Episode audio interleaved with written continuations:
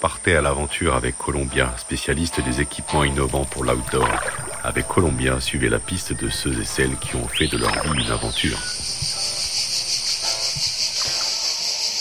Si pour certains, vacances d'été riment avec apéro, sieste et barbotage en piscine ou encore pied dans le sable, eh bien pour notre invité du jour, ça rime plutôt avec dernier petit réglage avant une big aventure aquatique. Rémi Camus se prépare activement pour sa traversée Calvi-Monaco à la nage et sans assistance. Le top départ sera donné fin août début septembre pour cette aventure sportive, écologique et scientifique. L'occasion pour moi de passer un petit coup de fil pour prendre quelques nouvelles de notre homme de l'Atlantide.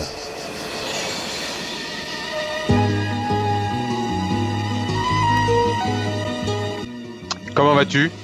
Bah, C'est la question justement que moi j'allais te poser. Comment toi tu vas à quelques semaines? Maintenant, on va dire, du grand coup d'envoi de cette très belle aventure Je me sens euh, préparé. On a encore euh, quelques petits points à voir, notamment sur euh, la plateforme. Après, c'est que de la logistique. Quelques imprévus forcément de dernière minute, mais il nous reste, on va dire, un mois et trois semaines, un mois et deux semaines, voilà, pour pour tout finaliser. Donc c'est bien de euh, enfin voir le bout du tunnel et de se dire euh, que la ligne de départ arrive à grands pas.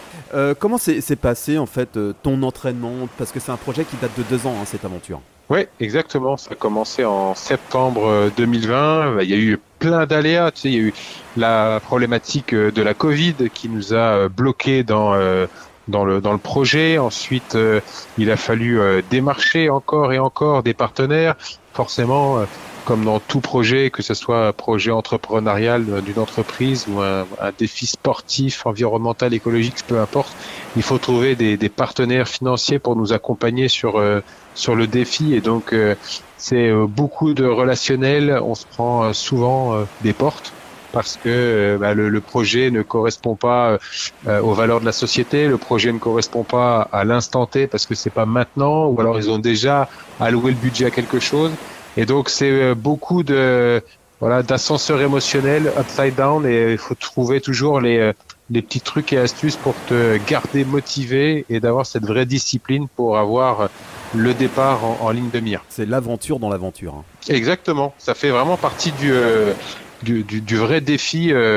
les, les gens, la plupart du temps, que ce soit les internautes, les auditeurs, les téléspectateurs, peu importe, lorsqu'ils regardent ils entendent un podcast, une vidéo, on voit souvent que l'aventure et ils se disent waouh, je veux faire pareil.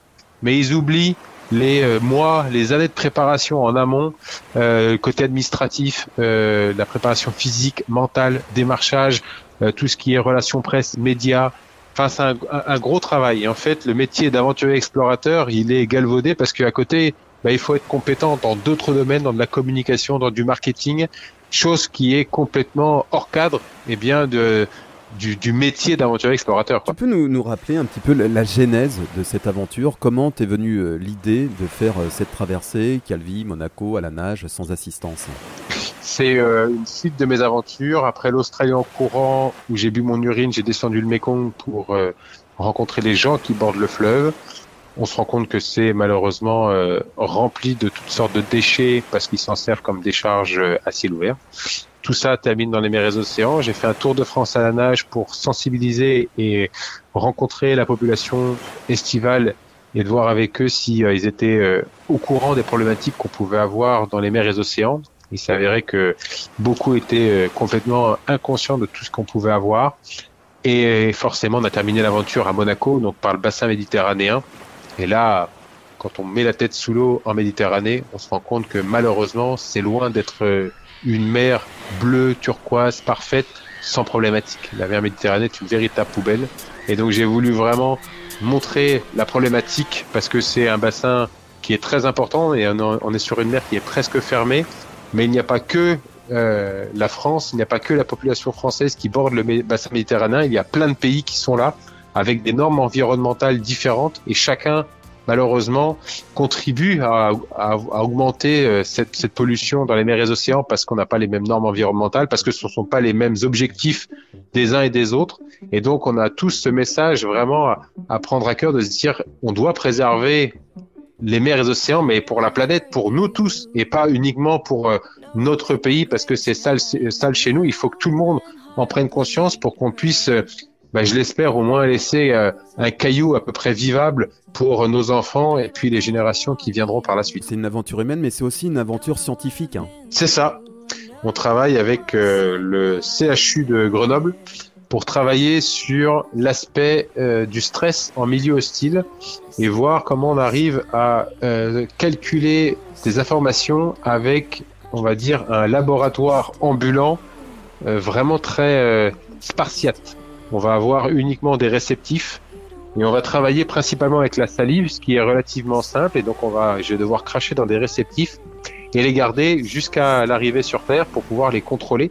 Ce qui va nous permettre de voir si on arrive à analyser des points intéressants sur le stress, ce qui permet également de pouvoir euh, faire une corrélation avec, eh bien, par exemple, des populations éloignées ou des gens qui vivent très loin des hôpitaux lorsqu'ils ont besoin de faire des tests et peut-être que à leur tour, et eh bien uniquement avec de la salive, on peut avoir des informations assez intéressantes. Quels sont euh, les dangers que tu vas pouvoir rencontrer lors de, cette traversée?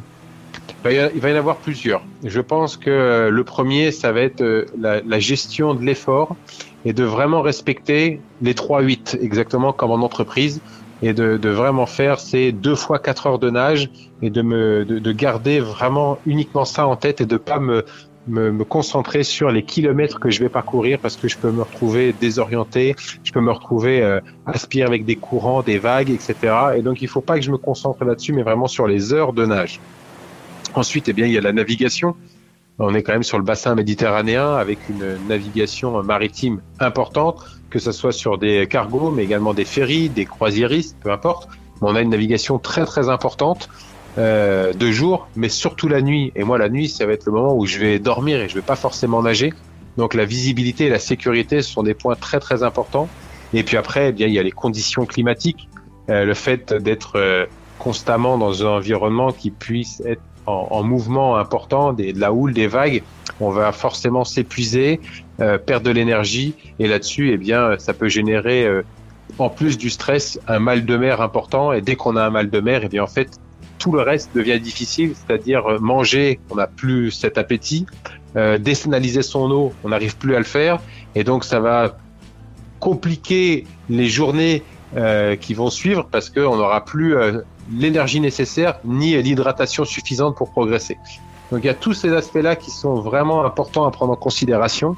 Et un dernier qui paraît infime, mais qui a vraiment toute son importance, c'est que pendant les 8 à 15 jours de nage, je ne vais pas sortir d'un environnement marin. Je ne vais pas sortir pour prendre une douche euh, d'eau douce pour enlever le sel. Et donc, je vais avoir constamment le sel sur la peau, qui est, quelque chose qui est abrasif, qui est brûlant, qui vient euh, sécher la peau. Et lorsqu'il est posé sur les muqueuses, devient extrêmement comme si on, prenait un citron et qu'on on était coupé légèrement sur le, bout du doigt et qu'on pressait un citron sur euh, sur le sang à vif. Eh bien, forcément, on a des, douleurs et des difficultés. Et donc c'est là-dessus qu'il va falloir apprendre à, passer outre la douleur euh, et, à l'accepter pour progresser. Et, la rencontre avec euh, la faune marine, c'est quelque chose qui t'inquiète ou pas? Elle m'inquiète pas plus que ça. Je, sais qu'on va avoir de la rencontre, que ce soit avec de la méduse, avec des, baleines, des requins, des, tortues. On, peut avoir malheureusement une autre faune, mais ça peut être des filets, ça peut être toutes sortes de, de déchets.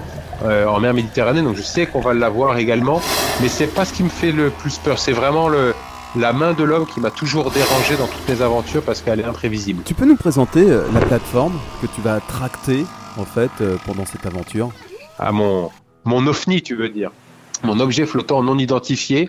Alors, elle va mesurer 3 mètres de long, 1 mètre 80 de large sur une base d'un mini catamaran. Le but, c'est d'avoir une, cellule de vie pour pouvoir dormir à l'intérieur, donc de quoi dormir, de quoi manger, de quoi s'hydrater, basé sur, sur deux flotteurs avec euh, des trappes un peu partout devant et derrière et à l'intérieur pour ranger tout le matériel.